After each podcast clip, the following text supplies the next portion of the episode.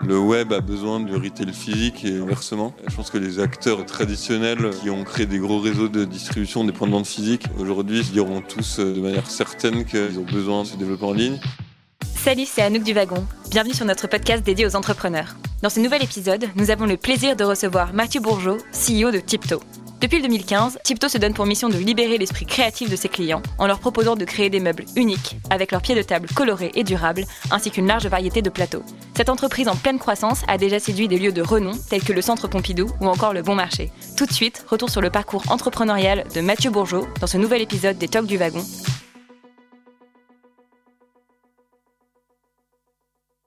Tipto, c'est une marque digitale de, de mobilier et en effet, notre euh, parti pris, c'est de créer euh, moins de meubles, des meubles forts, donc une euh, des pièces dans la, maison qui servent aux particuliers, du mobilier de maison, mais qui peut servir aussi aux professionnels comme aux particuliers, et, des, donc des pièces iconiques qui sont bien, bien pensées, produites toujours en Europe, qui comportent peu de pièces, remplaçables le jour où il faut remplacer une pièce.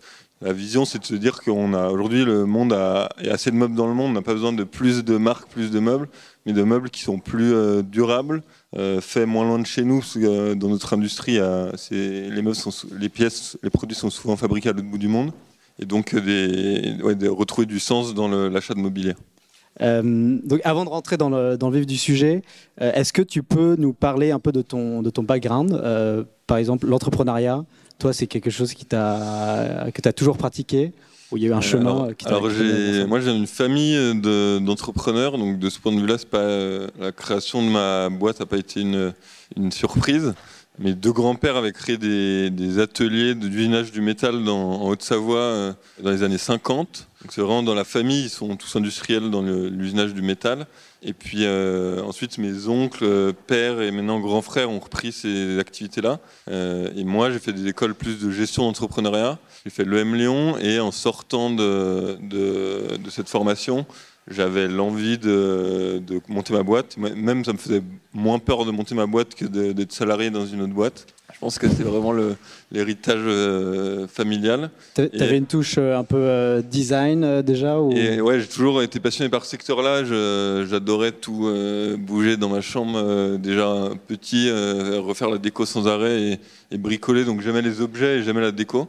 Euh, et donc au moment, euh, le moment venu, je me, je me suis dit, bah, quitte à monter sa boîte, autant le faire dans un secteur qui, qui nous passionne. Et euh, c'est comme ça que je me suis attelé à la tâche de dépoussiérer un concept, un vieux concept du design français, le rendre plus accessible, plus démocratique, et le lancer via une marque digitale, donc le lancer en ligne, parce que c'est un secteur où il y a assez peu d'acteurs finalement qui sont, qui sont performants en ligne. D'accord. Et les ateliers, justement, ce sont les ateliers que tu utilises euh, actuellement ou... Et les ateliers, ils font de familiaux, ils font des petites pièces dans chaque produit, des pièces de mécanique dans chaque produit. Après, on bosse avec une vingtaine de fournisseurs euh, à travers l'Europe, suivant les, les savoir-faire. Pour le, typiquement tout ce qui est euh, tôlerie, on va travailler plus avec l'Europe de l'Est ou l'Europe du Nord. Euh, pour euh, ce qui est euh, du bois, c'est plus Belgique, France. On a un fournisseur en Croatie aussi. On va, ça, on va chercher les fournisseurs dans, les, dans les lieux où ils ont des savoir-faire particuliers. D'accord. Mais toujours en Europe. C'est vrai, d'ailleurs, tu dis directement sur le, sur le site, Tipto est 100% made in Europe, durable et responsable. ça correspond à quoi durable et responsable Ça veut dire justement faire pas avoir euh, pas perdre son temps à, développer 10 références de chaises, de tables, d'étagères, etc. Mais avoir un produit, un concept fort à chaque fois, bien pensé. On, investit plus de temps dans le développement et l'industrialisation pour avoir justement des produits qui durent longtemps, qui sont très bien conçus. Euh, ensuite, c'est euh, de la production européenne, encore une fois, ce qui est assez, ce qui est assez rare sur notre marché, et avec des matériaux durables. Donc tous les bois sont certifiés euh, PEFC ou FSC, donc, euh, ce qui signifie qu'ils sont issus de forêts durablement gérées. Euh, on n'utilise pas de plastique ou du plastique recyclé. Moins d'un pour cent dans, la dernière chaise. Voilà, et l'acier qui est un, matériau recyclable à, l'infini. donc on essaye de choisir aussi bien nos matériaux pour être cohérent et, et avoir des, des, produits. Un dernier point, c'est des produits avec peu de pièces. Ce qui veut dire que dans 15 ans, s'il y a une vis ou une partie qui a été endommagée, on peut on veut vraiment créer un lien, encore une fois, donner du sens, créer un lien affectif entre le client et la marque, euh, lui promettre qu'on est là euh, pour euh, tout au long de la durée de vie de ton produit. Et si demain il y a une des cinq pièces de la chaise à remplacer, et ben, a pas, le produit ne sera pas jeté. Les derniers points aussi, c'est que tous les produits sont démontables, donc ils arrivent à plat, ça s'assemble très facilement sans outils et ils peuvent être démontés. Donc ce pas des produits qu'on jette comme on a pris l'habitude avec Ikea tous, je pense, euh, en, étant passés par la vie étudiante. Et, du fast, fast consuming. exactement. Du coup, c'est garanti à vie Du coup, aujourd'hui, on travaille sur la, une garantie. Euh, dans le meuble, c'est des gros produits, euh, des grosses pièces qui, qui coûtent cher industrialisées. Donc, étant une jeune marque, c'est un sujet assez lourd et, mais au cœur de notre promesse. Donc, on travaille là-dessus. mais en tout cas, aujourd'hui, c'est tout comme, puisque chaque fois, enfin, les, et rare qu'il y a des problèmes, on remplace toujours les, pièces sans problème. D'accord. Alors, euh, rapidement, Tipto en chiffres, euh, vous avez combien d'employés aujourd'hui? Aujourd'hui, on est une quinzaine dans l'équipe. Ok. Euh, combien de refs On a une cinquantaine de références produits si on compte les déclinaisons de couleurs. D'accord. ça représente quel chiffre d'affaires à peu près? Et on fait entre 2 et 3 millions d'euros. Ok. et j'ai vu que vous étiez en vente dans plus de 40 pays. Ouais, on, euh, on, livre euh, régulièrement dans une quarantaine de pays. Ok. Quel est le, quel est le pourcentage justement de vente à l'international À peu près 30%. Donc on fait, pour l'âge de la marque, qui a donc 3 euh, ans et demi à peu près, c'est ouais, une part des ventes internationales qui est très importante. Ce qui est assez prometteur pour la marque, c'est-à-dire que nos designs plaisent à l'étranger, enfin traversent les frontières, en tout cas européennes. Parce que ouais, les, marques françaises qui a 3 ans, en général, on est plutôt autour de je sais pas, 5-10%, ça dépend des marchés, mais 30% c'est beaucoup en tout cas. Dès le début, vous étiez euh, assez rapidement à l'étranger ou c'est une stratégie euh Non, c'est de manière assez. C'est venu euh, ouais, rapidement, mais de manière assez organique. Parce qu'aujourd'hui, nous, on fait du web marketing via Facebook, Instagram, Pinterest. Et on travaille beaucoup aussi avec des influenceurs. et, mais jusqu'à présent, en fait, on était assez focus sur la France. Et mis à part quelques collaborations avec des influenceurs anglais, allemands, euh, scandinaves, on a, on a peu investi d'efforts et donc c'est plus euh, par euh, bouche à oreille. il y a un tiers de nos ventes qui se fait par le bouche à oreille. Ok. on va revenir sur la partie communauté. Je pense qu'il y a un gros point fort de, de Tipto.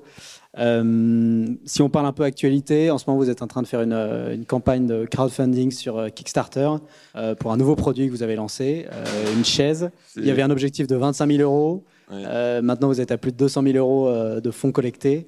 Avant de, avant de parler du but de la campagne, comment vous, comment vous expliquez un, tel succès euh, Je pense que c'est lié à justement le sujet dont tu parlais juste avant, qui est l'aspect communautaire de la marque. On implique en fait nos clients, on, est, on vraiment travaille avec le projet de nos clients à, chaque, à, chaque instant et on les implique dans le développement de produits en leur demandant leur avis sur les couleurs, les matériaux, les designs. on le fait de plus en plus. On a la première embauche qu'on a faite, c'est euh, la personne qui s'occupe du service client. On estime que quand on crée une marque comme la nôtre, c'est vraiment cœur et c'est un rôle, c'est vraiment la voix de la marque. Et donc c'est le, premier recrutement qu'on a fait. Et je pense qu'on a un service client particulièrement euh, différent, sympathique, réactif, efficace. Et puis on a en fait des produits qui, euh, enfin le premier produit en particulier, le pied de table, c'est donc un pied de table qui se fixe sur n'importe quel plateau, qui permet de créer un meuble unique. C'est le cas aussi pour nos étagères et en fait, on a toute une partie de nos produits donc, qui permettent de créer soi-même. Et ce qui est assez fort, en fait, euh, c'est que nos clients, du coup, euh, nous envoient des photos de leur création et ça crée un dialogue avec la marque. en fait, on a une communauté très engagée et je pense que c'est ce qui explique euh, le fort, enfin, le grand succès de, de, cette campagne qu'on a lancée il y a trois semaines et qui a plus de 200 000 euros. Il y a eu 1300 chaises commandées en, en trois semaines. Quel, quel était le but euh, initial de cette campagne? Est-ce que c'est euh, pour faire un coup de com? Est-ce que c'est pour euh, lancer une précommande d'un nouveau produit? Est-ce qu'il y a un but particulier? Est-ce que c'est une, sorte de levée de fonds un peu déguisée pour mieux vous organiser? Alors c'est le, crowdfunding, c'est ce type de crowdfunding qu'on utilise, c'est ce qu'on appelle le crowdfunding reward based, donc c'est-à-dire contre une contrepartie, puisqu'il y a différentes sortes. Ça peut être du prêt financier, ça peut être de contre equity, donc vraiment pour une, comme une vraie levée de fonds. Et nous, c'est vraiment du prêt, de la précommande. On préachète un produit, on participe à, euh, aider euh, une équipe d'entrepreneurs à se lancer ou à, en tout cas, à lancer un produit.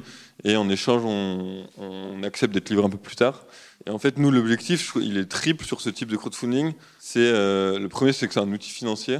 Typiquement, nous, notre chaise, comme je vous dis, on investit beaucoup de temps et Et dans le, dans le Deux ans pour euh, designer cette, ouais, cette a- chaise. entre le début de la réflexion et le, et le lancement du produit, il s'est écoulé presque deux ans. On a travaillé avec des bureaux d'études, ce qui est vraiment atypique dans la- le développement d'une chaise.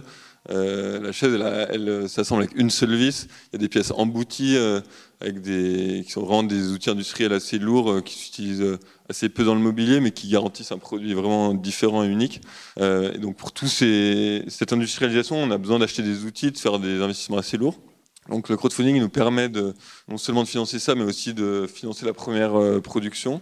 Le second atout, c'est que euh, c'est en effet un, un beau tremplin pour un lancement produit. Euh, ça nous permet de suite d'être visible non seulement euh, auprès de notre communauté, mais aussi auprès de tous les gens qui sont sur la plateforme euh, de crowdfunding. Donc Kickstarter, en l'occurrence, c'est quelques dizaines de millions de visites par mois. Je crois qu'autour de 40 millions. Donc c'est une grosse tribune. Et le dernier avantage, il est plus marketing, c'est d'avoir des retours de ses clients tout de suite sur le produit et de, mettre son produit, de rendre visible son produit euh, devant un marché important tout de suite. Ouais, ouais. Justement, tu parlais de précommande. Euh, comment vous gérez les stocks? Est-ce que vous avez des stocks? Euh, Est-ce que vous êtes en flux tendu? On a des stocks. c'est aussi un des. Au-delà de l'aspect éthique, c'est aussi un, un atout de la production européenne. Parce qu'on peut. Enfin, on a des stocks, mais qui tournent vite. Mais euh, aujourd'hui, on a des délais de prod qui sont assez courts. Donc, euh, on peut euh, se permettre de, de stocker, sachant qu'on a aussi euh, cette logique vertueuse de, d'avoir des produits qui se stockent à plat, qui sont assez malins dans le sens où ils ont peu de pièces, ils sont déclinables et typiquement les pieds de table, les différentes hauteurs matchent avec, les différents plateaux. Donc avec peu de références, on arrive à avoir une, une offre assez large.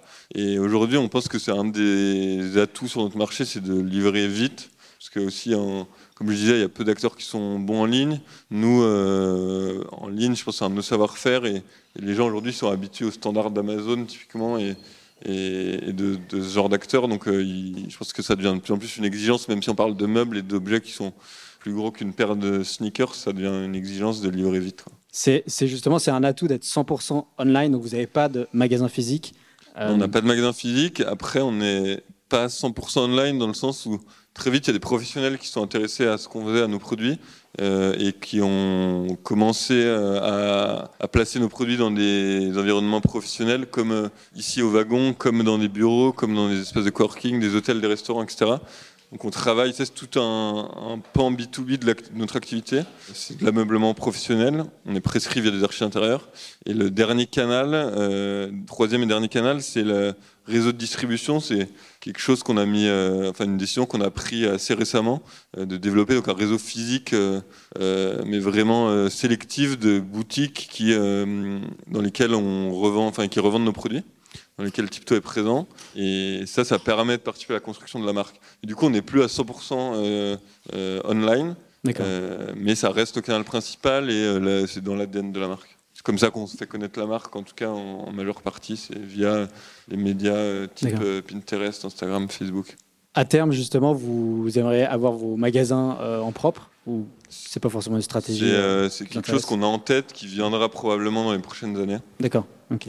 Alors, juste pour revenir sur la partie communauté, euh, donc tu parlais d'influenceurs, par exemple. Euh, quelles, sont les, quelles sont les plateformes que vous utilisez? Donc, il y a- il y, a la partie euh, crowdfunding. Là, c'est un, canal d'acquisition. Ouais. Est-ce qu'il y a d'autres plateformes? J'ai vu que vous aviez 60 000 followers sur Instagram. Ouais. Est-ce que c'est la plateforme principale d'acquisition? On fait un mix de. Ouais, aujourd'hui, Instagram est passé devant Facebook pour nous. Euh, C'est euh, un des principaux leviers En termes de communauté, en termes d'acquisition ouais. Après, Pinterest, c'est aussi euh, important. Et euh, comme je vous disais, le bouche à oreille est le premier levier pour nous. Donc, euh, c'est pour ça que c'est essentiel d'avoir une expérience de marque qui soit excellente de bout en bout, de la découverte de la marque jusqu'à la livraison l'utilisation du produit. Parce que le bouche à oreille est le premier levier. Mais sinon, euh, Facebook, Inst- Instagram, Pinterest. Et on fait un mix de payant, d'acquisition payante et d'organique euh, via euh, bah, justement des partenaires avec des influenceurs, des concours. Euh, et surtout un contenu qui, qui doit toujours être pertinent et délivré à la bonne personne au bon moment. Je pense que c'est un des gros challenges des marques actuellement et marques digitales en particulier. L'exigence de se développer en ligne qui est maintenant la même pour tous, que ce soit pour les marques traditionnelles ou les marques qui se lancent, elle est liée, enfin, vient avec cette exigence du web, l'exigence d'avoir du, beaucoup de contenu, de créer beaucoup de contenu. parce qu'en ligne, on n'existe pas si on n'a pas toujours du contenu pertinent à, à diffuser. Et ce que créer du contenu, c'est cher et c'est difficile et ça prend du temps. Donc, ça, c'est vraiment un, des, un, des gros défis de chaque marque. Dans le meuble en particulier, nous, pas, les objets sont gros volumineux, etc. Organiser un shooting, c'est pas facile. Et c'est là qu'avoir des, une communauté engagée, des produits euh, qui sont euh, différents, exclusifs et euh, qui sont créatifs, c'est très fort parce que nous, une grande partie de notre contenu est généré par notre communauté. D'accord. Malgré le fait justement qu'il y ait des énormes players à côté qui, qui, peuvent inonder le marché, euh, qui sont peut-être plus compétitifs, vous arrivez à vous démarquer euh, via une identité de, bah, de, marque, les gens s'identifient. On relève beaucoup dans notre contenu, une grande partie euh, du contenu image qui est, qui est composé de photos chez nos clients à Londres, à Madrid. À Donc user generated. oui, exactement, user generated content, on appelle ça? alors pour revenir sur ton sur sur la sur la story la story Tipto, donc ça fait 4 ans à peu près que, que Tipto existe. Est-ce que, pendant cette, euh, est-ce que pendant ce développement, vous avez connu euh, des périodes de, de, doute, de remise en question, des pivots euh, que vous avez effectués, où ça a été finalement assez facile, assez clair dès le début et vous avez suivi une, une ligne directive qui, qui marche? Ça n'a pas été facile euh, tous les jours, mais euh, il n'y a pas eu de gros changements de cap ou de gros pivots. Après, moi, je trouve ce qui est assez fascinant, c'est de se rendre compte à quel point, euh, ce que je dis régulièrement quand, quand, je parle à des gens qui, qui lancent des boîtes, trouve qu'il faut vraiment mettre un pied devant l'autre et pas avoir l'ambition euh, d'avoir une vision à 10 ans euh, de euh, la, marque qu'on crée ou le service, le produit, peu importe. Mais je trouve que, enfin, moi, je vois ce que je te disais tout à l'heure, la vision, je pense, d'une marque à un instant T. Eh ben, elle, est, elle est vraiment spécifique au moment et elle, elle sera différente demain. Elle, elle, était différente hier. Et c'est vraiment aussi en fonction des insights de tes propres clients que t'enrichis ta, ta vision, tu définis un peu les valeurs aussi de ta marque, de ton projet, euh, et, et, tu prends une direction plutôt qu'une autre. Est-ce que justement, comme je te disais au début, en fait, en lançant le premier, en travaillant sur le, dessin du premier produit, en designant le premier produit, en l'industrialisant, euh, à ce moment-là, de ce dont je me souviens, j'avais pas je tenais pas comme discours, euh, enfin, j'avais pas en tête d'être en train de créer une marque euh, à ce moment-là. C'est vraiment quelque chose qui vient petit à petit. Euh, et aujourd'hui, on a une vision assez claire d'où on va, ce qu'on fait, mais ça a pris quand même un certain temps. Est-ce que justement, tu peux en partager un peu plus sur ta vision, pas à 10 ans, mais à 3 ans Vous avez commencé avec, c'est pas du monoproduit, mais quelques mmh. produits. quel est, quel est l'objectif maintenant vous lancez, vous lancez sur la chaise? C'est de poursuivre avec des objets euh, forts pour chaque usage, euh, chaque pièce de la maison et, euh, du lieu de travail, et toujours être, fidèle à ces valeurs de durabilité, de, respect de l'environnement et de produits qui, durent, qui, a de longues durées de vie. Donc faire moins mais mieux. Devenir une marque une autorité forte en Europe et qui est connue pour justement ce, ce parti pris-là et puis avoir toujours ce, mix, euh, je pense, qui est sain et, vertueux dans le modèle, d'avoir euh, un pied, enfin une, fondamentale e-commerce et ensuite deux piliers qui sont essentiels, qui sont euh, la partie mobilier, enfin aménagement pro et réseau de distribution. En fait, les trois s'alimentent pas mal puisque nos prescripteurs archi intérieurs, ils vont nous voir dans des boutiques, nous voir en ligne, et donc ensuite nous placer sur des projets. à l'inverse, euh, nos clients particuliers euh, vont parfois nous croiser sur leur lieu de travail ou dans un resto, dans un hôtel. Euh, et donc, y a un, je pense qu'il y a un cercle vertueux qui s'alimente comme ça, qui est assez intéressant. alors, sur, la partie, donc, sur l'équipe, l'équipe Tito, comment elle est structurée aujourd'hui? Donc nous, comme je disais, on a une forte composante digitale. Donc il y a une bonne moitié de l'équipe qui est dédiée au e-commerce et à la, partie communication marketing qui se fait essentiellement en ligne. Euh, donc c'est mon associé qui gère plutôt cette partie. Vincent, qui est un, copain d'études d'ailleurs. Euh, lui, il, il s'occupe, il supervise donc la partie euh, web marketing, relations presse, la partie service client et tout ce qui est web et e-commerce. et moi, je m'occupe plutôt de la partie développement produit, donc toute la partie design, industrialisation. Euh, logistique et, euh, et, les opérations B2B. Euh, Vous avez des devs de distribution. Non, aujourd'hui, on travaille avec une agence et on c'est pas exclu. euh, Enfin, on, on a ça en tête qu'un jour, c'est pas exclu qu'un jour on internalise cette euh, compétence. D'accord, ok. Euh, en termes de, justement, en termes de, de process, euh, est-ce qu'il y a des process en particulier que vous utilisez euh, chez Tipto qui marchent, que ce soit pour l'acquisition de clients, que ce soit pour la, la chaîne logistique si tu, tu veux partager les process? J'ai pas de- d'exemple concret à donner, mais on, on a vraiment cette vision de, de se dire on veut créer une équipe forte qui reste, qui, qui garde, enfin, qui- grandit pas trop vite, donc qui garde un esprit fort. Et, euh, et donc euh, on se dit vraiment que c'est important qu'on réfléchisse, euh, on prenne beaucoup, de temps au quotidien pour réfléchir à comment ne pas s'épuiser à faire des tâches répétitives et fastidieuses et avoir toujours les bons outils, les bons process pour avoir un maximum de productivité, que le travail soit agréable pour tout le monde et qu'on soit très, très performant avec une équipe de talent euh, assez compacte. ouais. Il y a des valeurs que, que vous tenez chez Tipto?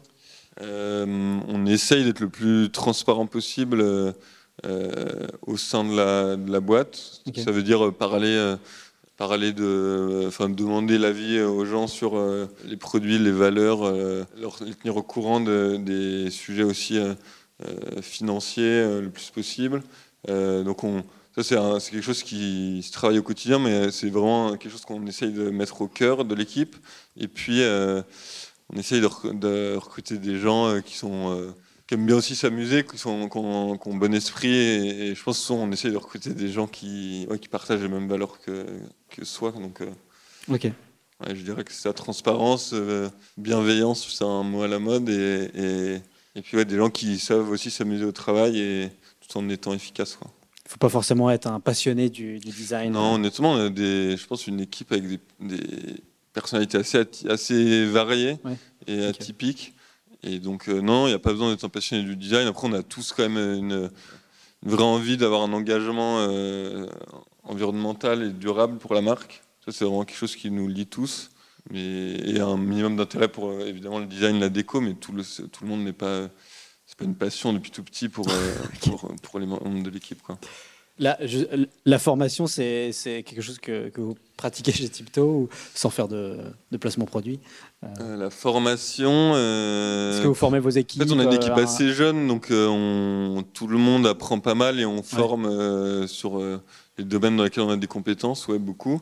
Après, euh, aujourd'hui, on a assez peu de, on a, on a assez peu de, de programmes de formation en place euh, à l'heure actuelle. Quoi. Après, encore une fois, la boîte a trois ans et demi, donc ça, ça se fait petit à petit. C'est assez jeune. Euh, ok. Euh, donc, ici, comme tu le sais, au wagon, euh, c'est l'école qui forme beaucoup de, de, de- de personnes à, à l'aspect web development, potentiellement pour des jobs entrepreneuriaux. Mhm. Entrepreneur, Mhm. Pour l'entrepreneuriat. Ouais. ouais. Euh, Est-ce que tu as un conseil justement euh, à donner à, à- à nous tous Euh, bah, je- le premier conseil, je pense, c'est de bien, enfin, de parler euh, à chaque occasion de- des idées qu'on a, si vous aspirez à monter une boîte. Euh, parce que certains ont le réflexe de dire j'ai peur qu'on me vole l'idée, je veux surtout pas en parler. Si euh, je te le dis à toi, mais tu le répètes surtout pas, etc.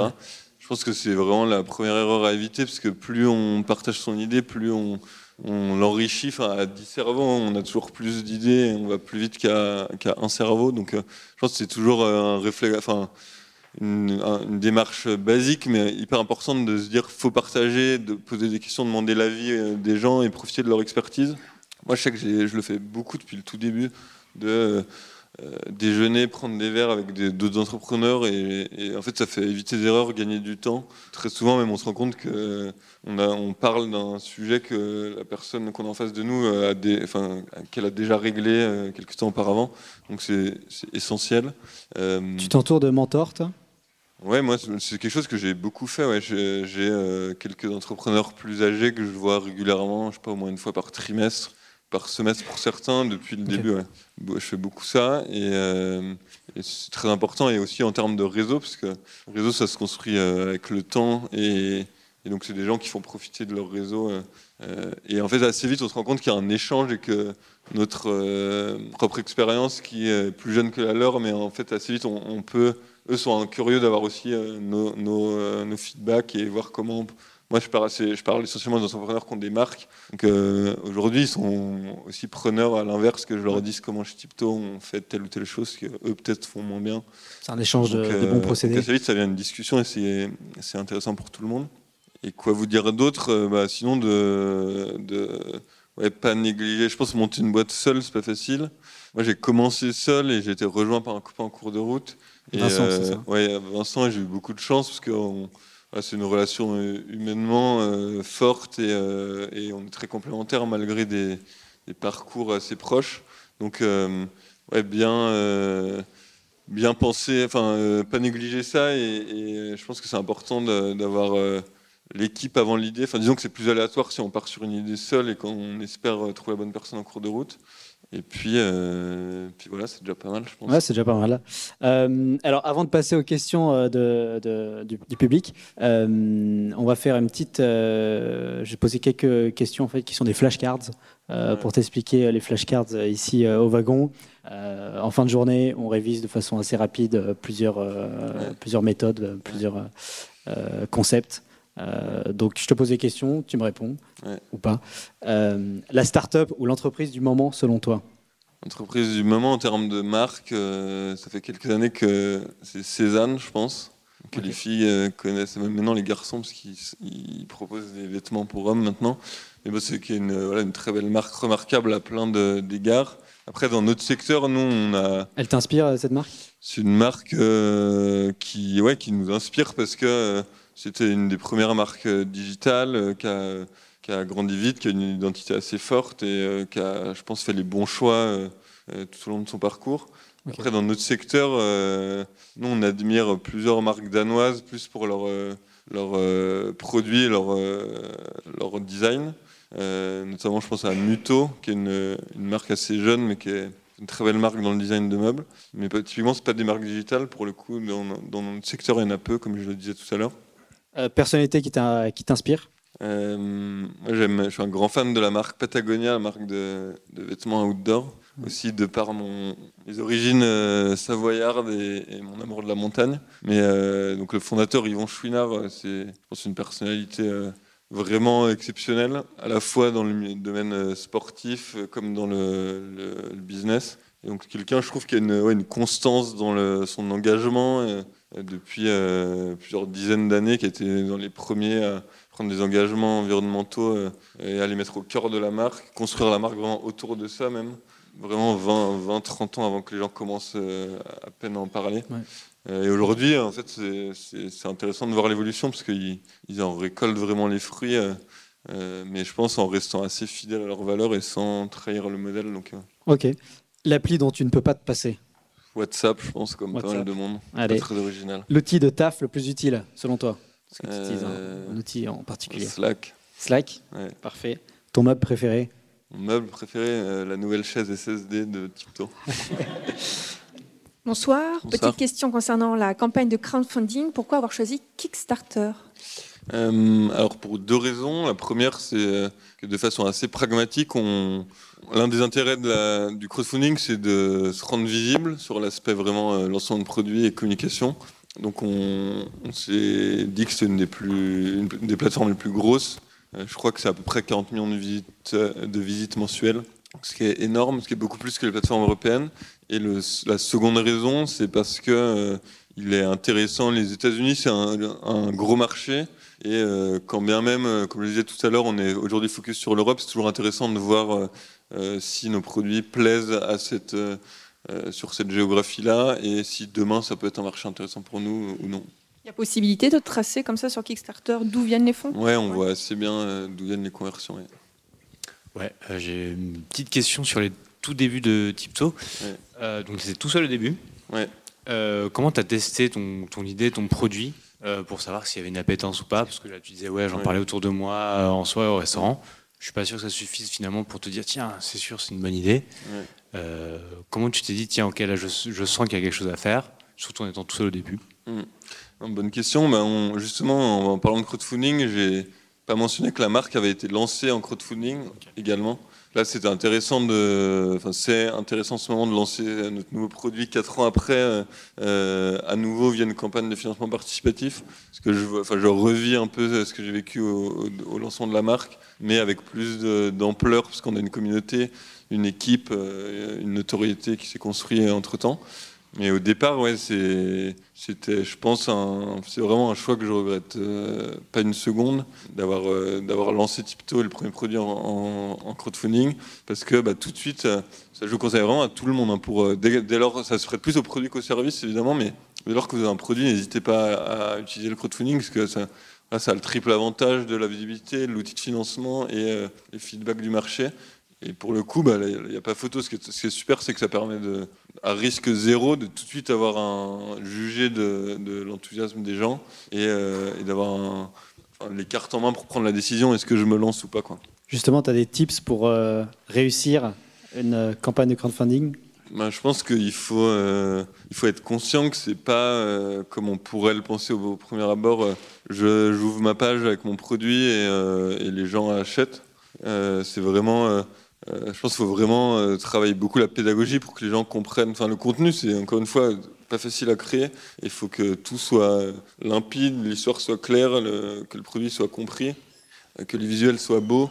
il y a beaucoup de travail de création de contenu et de, préparation en amont. Et puis ensuite, une campagne de crowdfunding qui fonctionne bien, c'est une campagne aussi qui a été préparée avec un vrai plan marketing où il y a des relais online, offline qui interviennent tout au long de la campagne pour donner du rythme et, euh, et puis voilà et puis bien commencer en amont euh, à communiquer sur le lancement assez tôt quoi. Euh, moi, je voulais t'interroger sur la dimension de la propriété intellectuelle. comme tes produits sont désarmants de simplicité, même si faire simple, c'est toujours compliqué, mm. je voulais savoir comment tu te prémunissais contre la copie. Est-ce que tes créations sont déposées ou brevetées? Non, ouais, on dépose tout. Euh, en France comme à l'international dans les principaux pays. Euh, nous, après, c'est des dessins et modèles, donc euh, c'est pas des brevets, c'est assez différent. donc on, on se bac au maximum juridiquement. Après, ça nous arrive d'être copié et ce qu'on se dit, c'est qu'on préfère, enfin, on laisse rien passer quand il y a des copies. Nos avocats euh, se mettent sur le dossier tout de suite, mais, euh, mais après, on préfère aussi se dire que notre première barrière, c'est d'être bon et, meilleur que ceux qui nous copient, créer une autorité de marque forte le plus vite possible. tu peux te dire que tu as déjà un avantage de marché qui, au final, est difficilement rattrapable aujourd'hui. Ouais, ouais, je pense que petit à petit, on commence à avoir une notoriété qui, qui est associée aux produits. On essaie vraiment de faire des produits iconiques, comme je le disais, donc qui dont le design est vraiment rattaché à, la marque. C'est, je pense, un des avantages aussi de faire peu de produits, mais des produits plus forts, euh, à la fois en termes de, conception, de satisfaction utilisateur et d'esthétique.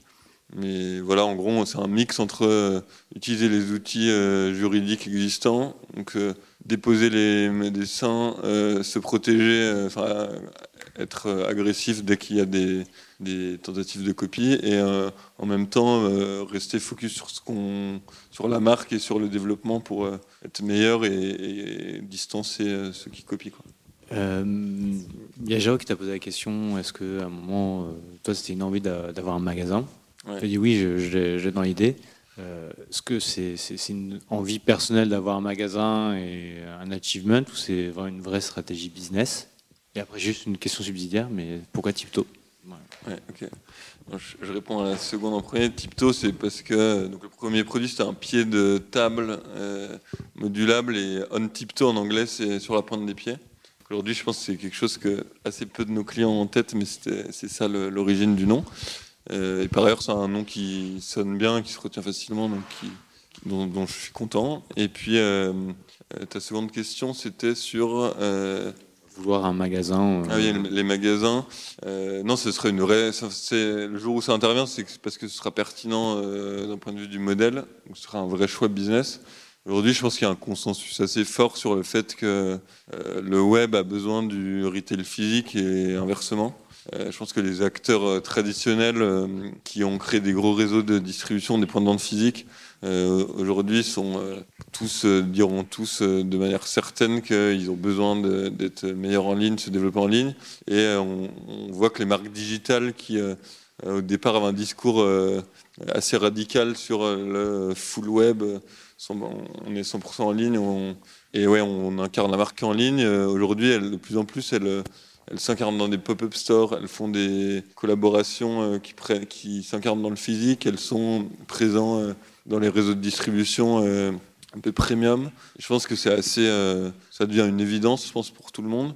Euh, et nous, euh, a fortiori dans notre secteur, dans le mobilier, c'est d'autant plus important pour les gens de pouvoir d'avoir des lieux physiques pour voir toucher les objets, parce que il y a les matériaux qui interviennent, c'est des achats sur des montants qui peuvent être importants, donc qui sont plus engageants. c'est des pièces qu'on garde plus longtemps, donc c'est assez différent d'acheter, je des bijoux, de la cosmétique ou des chaussures.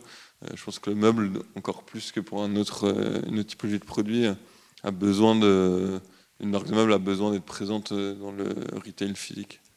Euh, je me pose une question sur comment est-ce que tu as identifié l'opportunité de, marché Pas, ok, je, juste, je, vois ce que je veux créer, mais comment tu dis, ouais, c'est un truc, il y a vraiment il y, a quelque chose auquel personne ne répond? Euh, bah, typiquement, quand tu dis ça, je, reviens à ce que je disais tout à l'heure sur le euh, faut mettre un pied devant l'autre et construire sa vision petit à petit. Euh, moi, pour être tout à fait honnête, au départ, j'avais j'avais pas la même vision que j'ai aujourd'hui, où je me rends compte qu'en fait, non seulement il y a un, gros retard sur le marché sur le web, et là, là-dessus, on différencie beaucoup, et en plus, dans le meuble, si tu veux, tu as une grosse disparité, enfin, le, marché est un peu polarisé entre une offre euh, très bas de gamme avec des produits à durée de vie euh, très courte qui sont assez peu aboutis et pas super satisfaisants esthétiquement. Euh, et, dès que tu commences à aller voir des belles pièces de mobilier, tout de suite c'est dans des prix qui sont exorbitants et que peu de gens peuvent s'offrir.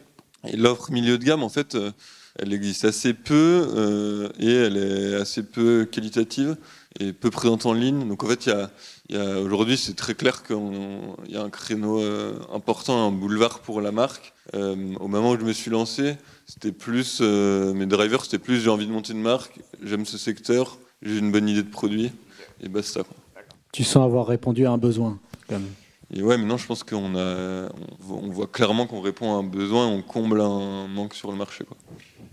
Juste pour comprendre un petit peu, parce que je connais pas du tout le marché, c'est quoi le panier moyen du coup d'un, par exemple, une chaise Tipto par rapport à une chaise, euh, on va dire lambda quoi? Euh, Alors si tu veux, euh, les chaises, ça commence à les anciennes d'entrée de gamme type Ikea Maison du Monde, ça commence à quelques dizaines d'euros et ça monte à 150 euros. nous, on va être autour de 200 euros.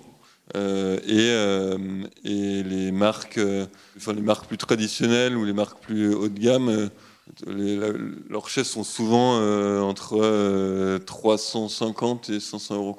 Donc c'est en fait, ce qui est intéressant aussi sur ce secteur, c'est que nous, moi, quand je vois, moi, j'ai 30 ans, les gens à qui je travaille, etc., on n'est pas dans notre, enfin, on n'est pas tous dans la cible. Et moi, j'ai commencé à monter cette boîte, j'avais 25 ans. Euh, autour de moi, tous mes potes me disaient c'est pas donné, etc. En fait, quand on commence à, découvrir le marché du meuble, on se rend compte que enfin, l'approche prix, on l'a pas souvent, parce que contrairement à des chaussures, des vêtements, on n'achète pas des meubles euh, tous les mois. Euh, c'est plus une fois tous les deux ans, on doit faire un achat, donc on se replonge dans le marché, on benchmark les prix. Donc souvent, on est étonné des prix, mais en fait, bah, quand vous voyez la matière qu'il y a, le travail qu'il y a, etc., c'est des euh, pas étonnant de payer une chaise, euh, surtout si elle est bien faite en Europe euh, et, et qu'on va la garder 10 ans, c'est pas étonnant de la payer 200 euros. Et moi, je suis assez frappé d'ailleurs par le fait que euh, justement cette perception prix sur le marché du meuble, j'entends souvent des gens dire euh, euh, ah une chaise de 300 euros, ça, ça peut, c'est pas donné. Et ces mêmes personnes, par contre, vont acheter trois, fois dans l'année une paire de Nike à 150 euros. les Nike, elles vont la garder 6 mois, la chaise, elles vont la garder 15 ans. Mais, mais c'est assez marrant en fait l'approche qu'on a en termes de prix et, et usage. Je pense qu'il faut vraiment raisonner en enfin mettre le prix en perspective avec la durée d'utilisation qu'on a d'un produit. Ouais, en termes de taux de repeat enfin, des, de tes clients, euh, ça donne quoi? Enfin, Il y a beaucoup d'achats ou c'est vraiment un one-shot un peu euh?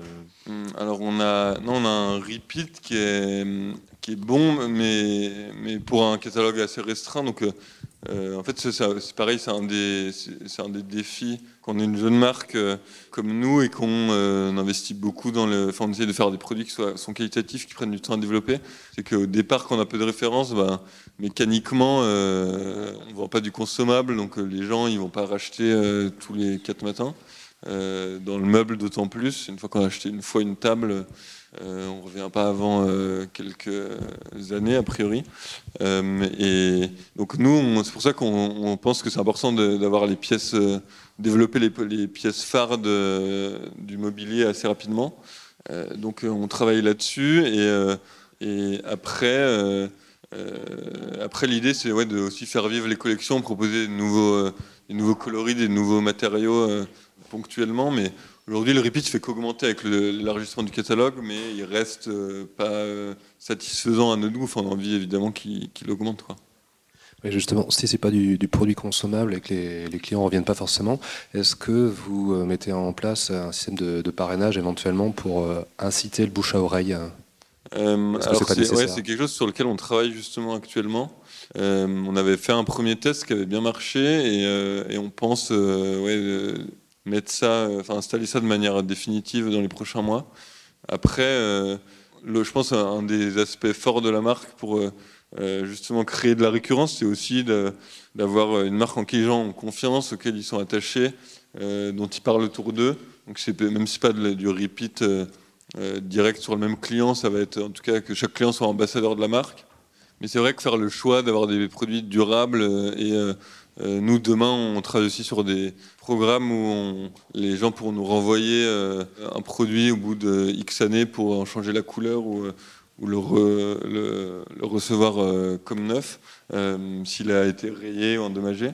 Bah, créer, prendre cet engagement de faire des produits qui durent longtemps, ça va à l'encontre de, de la consommation un peu frénétique, mais je pense que c'est un pari payant sur le long terme. Durable et responsable. on essaye, ouais, on fait le maximum. Merci Mathieu d'être venu ce soir au wagon. Merci à vous. C'est fini pour aujourd'hui. Merci d'avoir écouté ce podcast. Si cet épisode vous a plu, pensez à vous abonner sur iTunes ou Spotify. Et si ce n'est pas déjà fait, je vous invite à laisser un avis et à le partager sur vos réseaux préférés. À la semaine prochaine pour un nouvel épisode. Salut à tous.